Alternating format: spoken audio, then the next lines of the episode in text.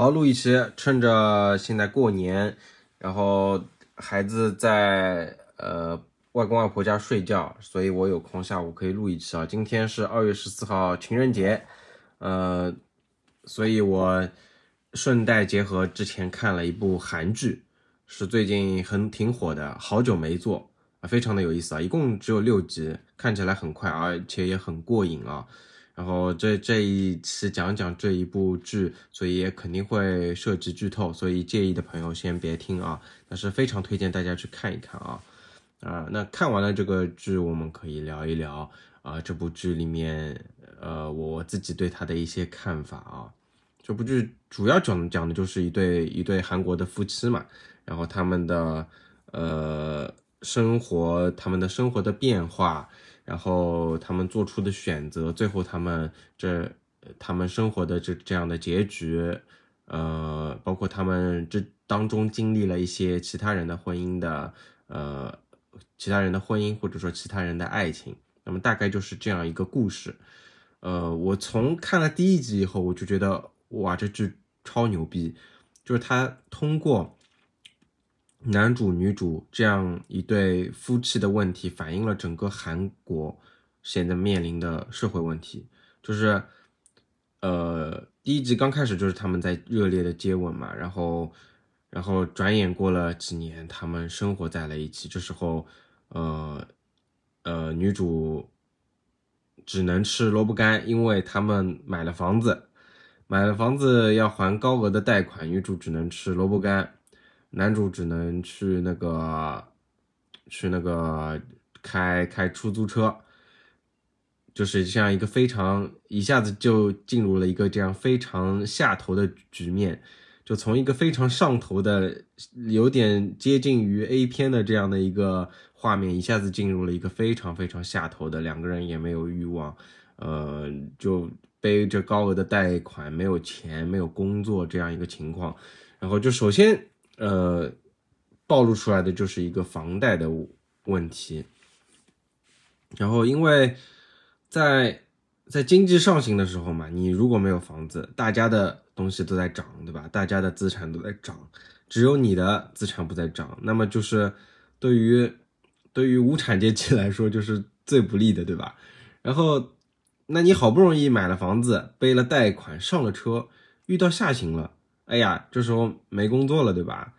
没工作了，没钱了，然后又要每个月还贷款，然后房子嘛又卖不掉，这个这个就进入了一个非常悲惨的呃局面，对吧？就是剧里面也是的，他们那套房子印象当中七个亿，就是换算成成人民币大概是三百五十万买的，然后挂在挂在中介那边，他偶尔去看了一次的时候，中介中介根本就没有挂出来，因为在挂的房源太多了，对吧？根根本就轮不到你来挂，然后，然后那个卖房的阿姨就说：“哎呀，最近都没什么人来看，就是就是行情非常的差嘛。然后七七个亿的房子，可能六六个亿，就是六个亿，呃，五个亿都卖不掉，对吧？就跌个呃跌个一百万都卖不掉，而且你还你背的房贷是没有办法减少的，对吧？”然后一个是房贷的问题啊，还有一个就是，呃，我们的男主开出租车的时候，对吧？车子被淹了，然后因为自己的过错不能，那个不能进保险，这时候就是，呃，呃，抗风险的能力的问题就暴露出来了。如果在那个，呃，在这个没有工作、没有储蓄的时候，你遇到了一些风险。你是没有一定的资本去抵抗这个风险的，那么他就面临着，呃，失去了这个劳动工具，对吧？也失去了继续赚钱的机会。然后还有一个，也是他们逃到朋友家里面嘛，他们朋友带出来的，就是我们的男主是竟然是首尔大学的高材生，对吧？因为创业失败，所以就没有工作，就只能去开出租车了。就是他们通过第一集非常丝滑的就连接出了各种的社会问题，对吧？房子，对吧？呃，抗风险的能力，还有就业率，对吧？哇，太牛逼了！然后，呃，非常，我我本来以为是通过就看第一集的时候我就非常上头，我觉得这是通过一对夫妻在讲这个社会问题，然后里面的爱情里面的婚姻只只不过捎带过，对吧？但是就算这样啊，它肯定都是一部很好的剧。但是没想到就后面，呃，讲完社会问题以后，在最后两集又来了一个非常牛逼的神转折，又讲回了爱情和婚姻，对吧？那我慢慢来说啊，我们先讲第一集，我就很喜欢，就是它不光是解，呃，很丝滑的带出了这三个问题，还做了一个对比。就是穷人和富人的对比，穷人每天是呃在为自己的生计发愁，在为贷款发愁，对吧？在为每一个每一份呃小的工资来发愁，对吧？为为将来做打算。但是富人的烦恼是什么？他们的对闺蜜的烦恼就是，哇，竟然是他出轨对象也出轨了，然后出轨了还是出轨的对象还是一个很普通很普通的一个。一个也可以说是大妈了，已经对吧？然后大妈就非常忽悠了两句，就就把让这个富富人朋友又哭又笑，对吧？我靠，这个实在是太讽刺了！开着保时捷，烦恼的事情竟然是这种，然后偏偏又是他们的孩子那么的厉害，对吧？就是他们占据了一定的资源以后，他们的孩子理所当然的也获得了更好的教育资源，对吧？他们孩子。才几岁的小朋友，前几年还给压岁给压岁钱的这种，现在已经可以自己，当然也有点夸张的处理啊，已经可以自己炒股票了，每个月可以赚，好像是十万对吧？就就换算成人民币就是五千块，每个月可以赚五千块。女主听到直接惊呆了，对吧？哦，那么多呵呵，非常有意思啊。然后他们住的房子也非常的豪华，对吧？开着保时捷，啊，不管是不管是下行的周期，他们的房子。非常的豪华，上行周期他们的资产可以可以升值，对吧？哇，就是一切的一切都是在对比两个人，两个人的那个，然后在片子的最后，首先是就是他们通过这一段他们出轨的这个事情，本来女主坚定的要告诉她的闺蜜啊，她的男朋友出轨了，让他们呃结束这段婚姻，对吧？然后最后这个男主呃那个那个男主的朋友。就是自己拿出钱来，他说：“你不要告诉我老婆我出轨了，对吧？你要多少钱我都给你，我我可以拿得出，我可以拿得出，大概是十五万，十五万人民币，大概是这个价格。你这时候因为那个男主本来就想问他借大概十万块钱，他可以去买辆车重新开始工作嘛。这时候拿出十五万，这时候就看出来一个社会的不合理，一个制度的不合理，是可以导致人的行为的扭曲的。”女主其实，在她拿出十万的时候，就已经就已经心动了，就已经决定收下这笔钱了，对吧？然后女主还是这时候又展示了女主的这个心理素质和这个诈骗的才能，对吧？硬是等到她自己嗯甩出了十五万，还让她非常的尴尬、非常的悔恨的情况下，再收下了十五万，对吧？然后这男主还非常的不好意思，送她走的时候，那个那个男主的朋友说：“我再也不想见到你了，你真是个。”天才对吧？非常有意思。我看第一集的时候，哇，这个太丝滑了，又引出了社会问题，又那个对比了穷人和富人，对吧？最后还就是把把他们接下来要干的这个本行给给那个揭露出来，他们接下来就要做这个专门抓这个出轨犯的一个诈骗的行当，对吧？非常有意思。然后后面的几集，从第一集到第四集，他们就是。讲了男主和女主通过敲诈勒索，呃，各种各样的出轨的人，来，他们以自己也见到了很多各种各样的爱情和各种各样的婚姻。有的人保住了爱情，有的人保住了婚姻，对吧？我呃简单简单展开讲讲。第一个、第二个故事，第一个本故事是朋友，对吧？然后第二个故事是那个放贷员。第一个，他们的朋友就是他通过给钱，他保住了自己的婚姻和家庭，爱情有没有？嗯，这这个很难说，对吧？这个这个很难说。然后第二个，那个放贷员，他们做着做着高高利贷，接近于高利贷，好像是二十四的利率，对吧？这个太可怕了，是他们这里面也说是法定的最高的利率，对吧？然后。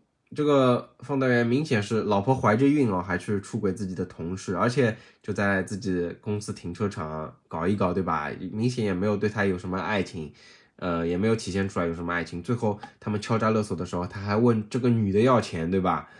然后这个女的对他绝望了，就 就直接走了。然后这个人明显就是他，他最最后自己拿得出这点钱，就就交差应付了事。然后最后男主女主还是在他的楼道里面放放了这个信封。可以预见的是，他最后失去了爱情，也失去了自己的婚姻，对吧？呃。然后到了第三集，是一对老年的夫妻，他们绝对是真爱啊！片头的呃刺激的场景就可以看到他们有多恩爱。这个这个 不好意思咳嗽了一下，这个阿姨嘴巴都抽筋了，还说你先走，被别人看到的话就会影响你的影响你的事业，影响你的家庭，对吧？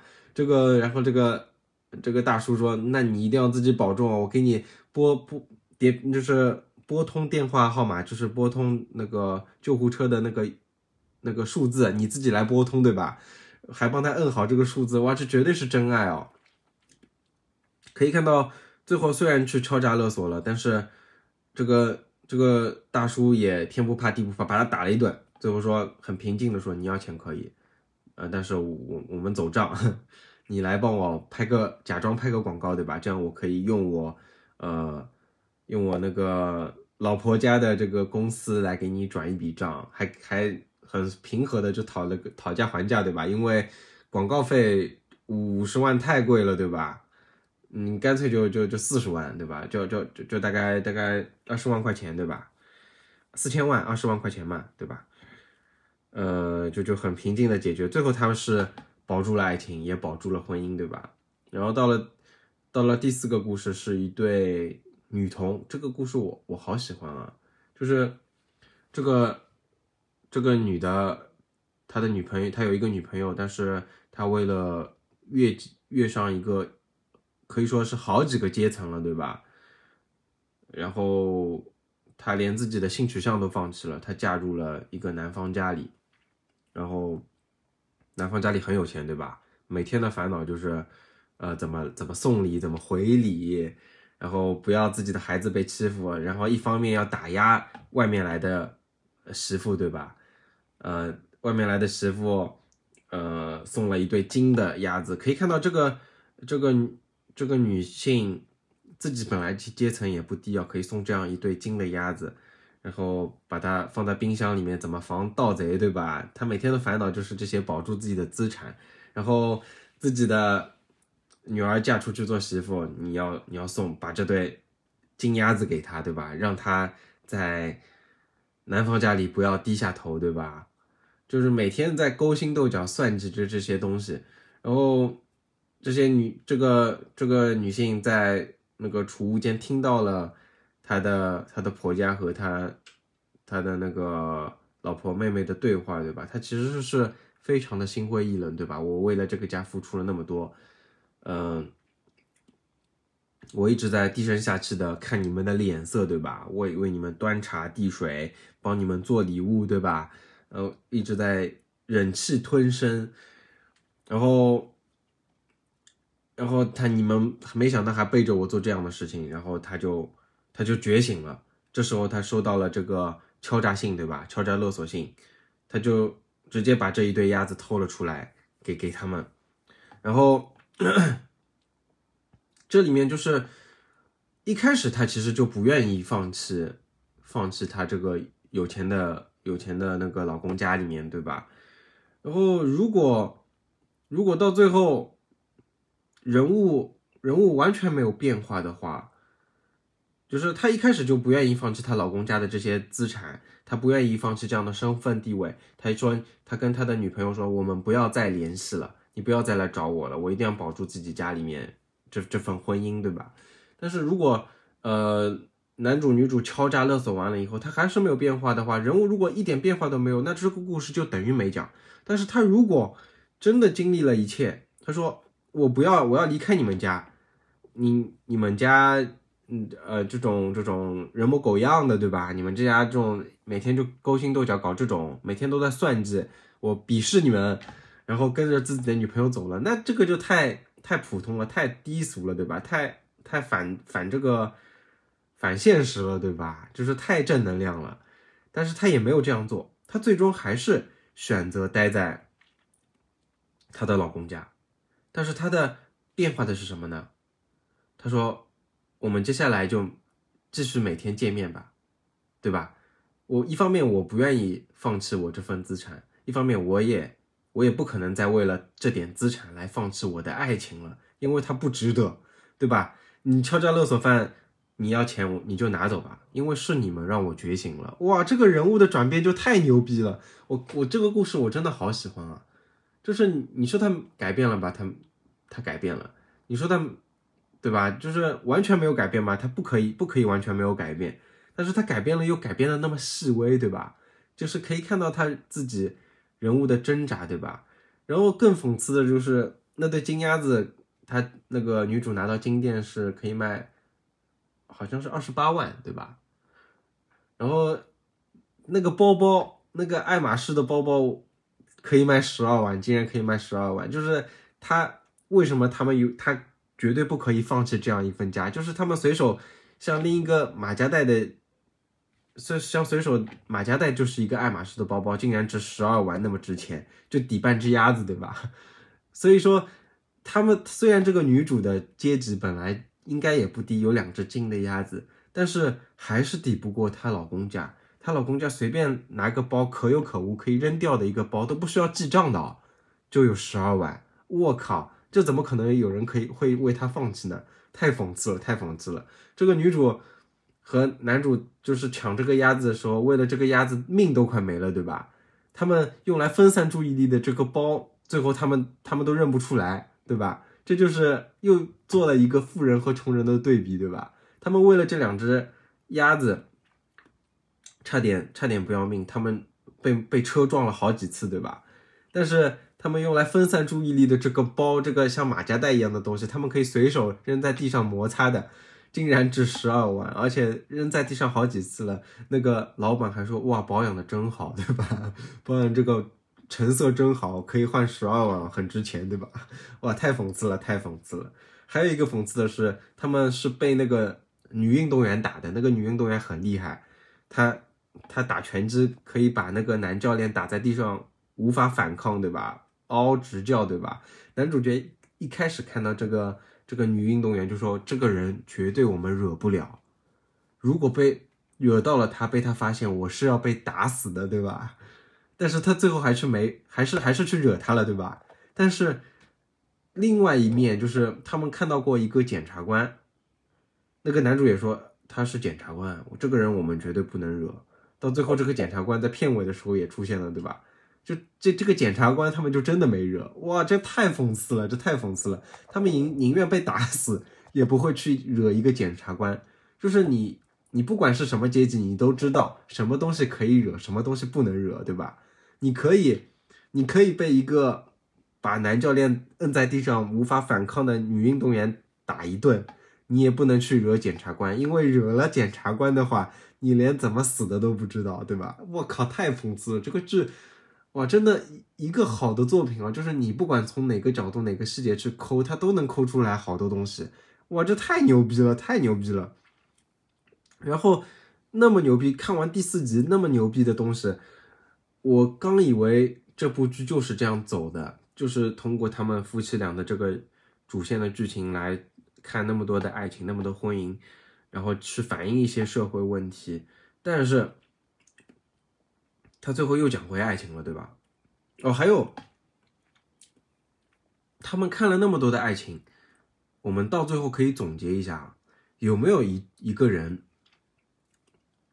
为了爱情去放弃自己的物质的有吗？就是，就是你看那个放贷员肯定没有对吧？他他可以给钱，但是我的家庭我不能放弃的对吧？然后，然后他情愿不要不要这个爱情对吧？甚至还问他借钱对吧？他问他借钱的时候就知道你不管有没有给我钱，我将下将来都不可能跟你再搞了对吧？就是他哪哪怕撕破脸，我一定要你你给我钱，你不给我钱我就。我就怎么样怎么样怎么样，对吧？你他还是他他在他面前，爱情已经完全不值一提了，对吧？然后，然后那个他们的男主女主的朋友也是的，我我老婆家这点资产我是绝对不能放弃的，他们还有保时捷对吧？还有生意对吧？我是绝对不能放弃的。你就不管我不管给你多少钱，我我都要保住我这个我这个我这个家庭对吧？然后那对中年夫妇对吧？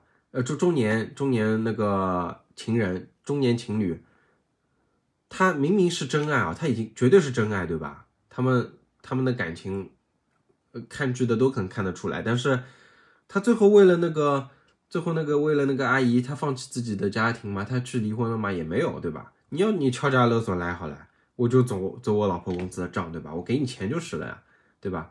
我就我就出轨，但是我也不会放弃我这点物质，对吧？然后第第四个那个那对女童也是的，对吧？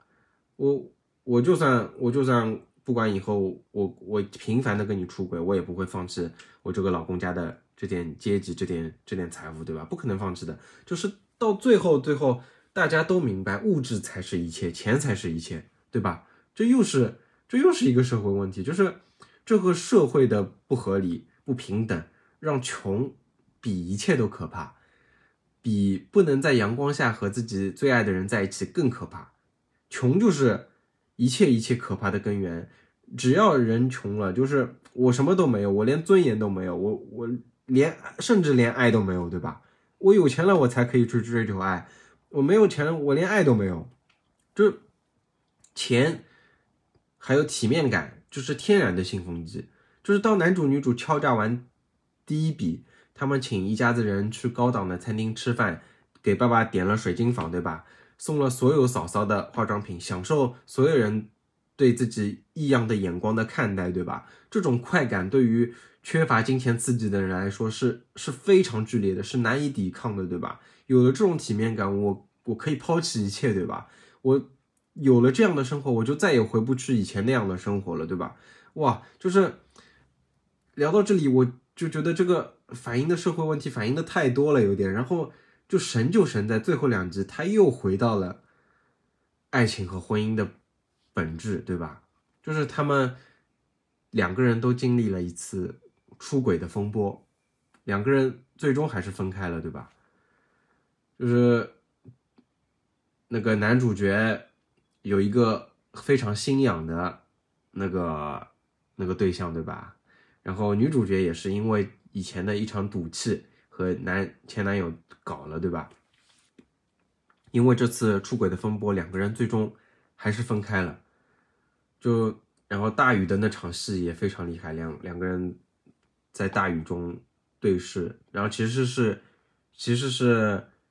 一个一个场景的切换，其实两个人并没有在大雨中对视，对吧？是一个场景的推切换，然后又回到了家里，然后这个时候在家里也下起了大雨，对吧？然后把家里面都淹了。其实一切都是为了表现这两个人内心的内心的这种波澜，内心的这种风暴，对吧？哇，这个不光是两个人的演技啊，就最牛逼的还是这个导演的手法，就是来表现这两个人内心的这样的风暴，这种表现的手法，哇，这个。这不是靠学习，也不是靠工作经验就能得到的，就能拍出来的东西，对吧？这个就是就是天才，就是神来之笔。不过我不了解韩剧，我也不知道导演是谁，我也不知道呃编剧是谁，对吧？这就是就是神来之笔，就是像第一集那种扣子的转场，就两个人激情戏，然后地上一粒扣子，然后这扣子又捡起来，呃，把这个扣子织在衣服上，转眼间就是几年以后，两个人进入平淡的婚姻，这种东西。是可以靠学习，可以靠呃看电影的积累，可以靠那个工作经验来来积累出来的东西，对吧？来搞出来东西。但是这个大雨的这场戏绝对不是靠靠任何东西外在的东西可以出来的，这绝对就是一个天才的天才的神来之笔啊，一个天才的想法，我靠，太牛逼了。不过我要说的重点不是这个，我要说的是就是还是讲回他们这个爱情和婚姻的问题，对吧？就是。这两个人经历了那么多，他们看了那么多爱情和婚姻，别说他们两个人了，就是我们作为一个看剧的人，看完了他们这几集，我们觉得哇，我们好像经历了一次次的完整的婚姻，对吧？我们感觉，呃，我们感觉对婚姻和爱情都非常的了解了，都已经看淡了。然后这两个人还经历了一次，几乎是一次生死，对吧？男的被被。被车撞了，飞出去，对吧？砸在地上都是血。然后女的被那个女运动员打的打的牙齿也掉了，打的就是瘫在地上，然后最后这个女的还挣扎的爬起来送这个男的去医院，两个人都一起一起推着那个在在那个被病床推进那个救护车推进医院，对吧？就是我们以为经历了那么多的婚姻，经历了那么多的爱情，经历了生死的这两个人是绝对不可能再分开的，对吧？但是剧情还是让这一切合理化了，这个非常合理啊，这个剧情太牛逼了，反而更衬托出了这个男主他他的性格，就是就是他这颗种子一直埋在他的心里，他在那么多的经历之后。可以看到他在经历了那么多敲诈勒索的时候，他的内心受到了多少大的波折。他一次次的看到别人出轨，他会想当初我的老婆也 也在出轨，他的内心，但他还是爱他的爱他的老婆，对吧？可以看到他内心当初的那么多的纠结，哇，就是不但剧情让这一切合理了，还反映反映出了这个男主对女主的爱，还有反映出他内心的纠结，对吧？哇，这个编剧也实在是太牛逼了。然后，最后最后他们还是分开了。我已经不记得女主最后在饭店里面跟男主说了什么。那个因为已经看看完大概两个礼拜了，我已经不记得女主说了什么了。但是我我就记得看剧的时候看到这一段，我的老婆在旁边抹眼泪，对吧？非常感人。我也在那个那个流眼泪的边缘啊，不过我忍住了。然后就短短的六集啊，让人感觉经历了一次完整的婚姻，对吧？就就最后又回到了这个爱情和婚姻，对吧？就是讲讲讲这个出轨对于爱情爱情的伤害，然后但是这个片子神就神在最后的最后，这部片子又回到了社会问题，就是就当两个人卖完了房子，卖完房房子理所当然就把贷款给还完，对吧？就两个人都无债一身轻了，肯定还会有一点结余，然后两个人也已经卸下。家庭的责任，因为两个人原来负担着家庭，对吧？两个人要要为这个家庭那个算账，要为家庭节约，要为家庭那个存钱，对吧？然后这个时候两个人已经卸下了家庭的责任了，然后也都已经无所谓自己有没有钱了。女主角搬回到了这个廉租房，对吧？然后男主甚至甚至不需要房子了，就干脆住在车上，对吧？就在在车每天早上。打开车门，漱漱口，刷刷牙，对吧？过着住在车上的日子。然后这时候，男主拿着一盒草莓回到了女主家。这时候，他们竟然又重新拥有了爱情，对吧？他们又拥吻了在一起。哇，这个这个太牛逼了！就是就是那个就是这个社会给人的压力，就是天然的避孕药，对吧？就是。卸下这点压力以后，人就自然而然的拥有了性欲，对吧？我靠，这个太牛逼了！然后还有还有好多好多细节啊，就比如说男主女主身边的这些人，男主身边也没什么女性的朋友，对吧？然后女主其实有一个前台的前台的男同事，那个男同事也对她很好，但是最后在圣诞节的时候，这个男同事带了一个男朋友过来，对不对？就是把一切。可以该堵的路都堵死了，对吧？为什么就是不然？人家的观众要问这个女主那个那个男同事不是挺好的吗？他们为什么没有在一起啊？对吧？把该堵的堵死，对吧？呃呃，身边的人都在都在那个团聚，对吧？都在呃那个激情相拥开房，对吧？都在出轨，对吧？房间里面开房，呃，那个最后男主女主都没有都没有伴侣，然后他们也卸下了一切的责任，他们因为。呃，男主又来到了女主的公寓，他们敲了敲门，带来了一盒草莓，他们又重新的喝了酒，又重新的抱在了一起，对吧？那这部剧太好了，就看完以后，就就真的真的感觉就经历了一次完整的婚姻，就是婚姻里面当然会受到各种各样的诱惑，对吧？然后。这里这部剧里面各种各样的人在面对诱惑的时候做出了什么样的选择？他们呃遇到了什么样的事件？他们各种选择导致了怎么样的结果？这部剧，哎呦，又通过了很幽默的方式让你来看到，对吧？真的很有意思，真的很有意思哇！这部剧真的非常非常非常推荐大家去看。韩剧现在拍的真的是越来越好了。呃，当然当然我们。我们国产剧也也非常好，对吧？最近《繁花》，《繁花》我本来想聊一聊的，但是时间一长了，又又印象不深了，可能将来可能将来想到了，或者和朋友一起聊聊吧。那么今天就这样，那么还是祝大家情人节快乐，祝大家都有呃很好的爱情，很好的婚姻。那么今天就这样，谢谢大家。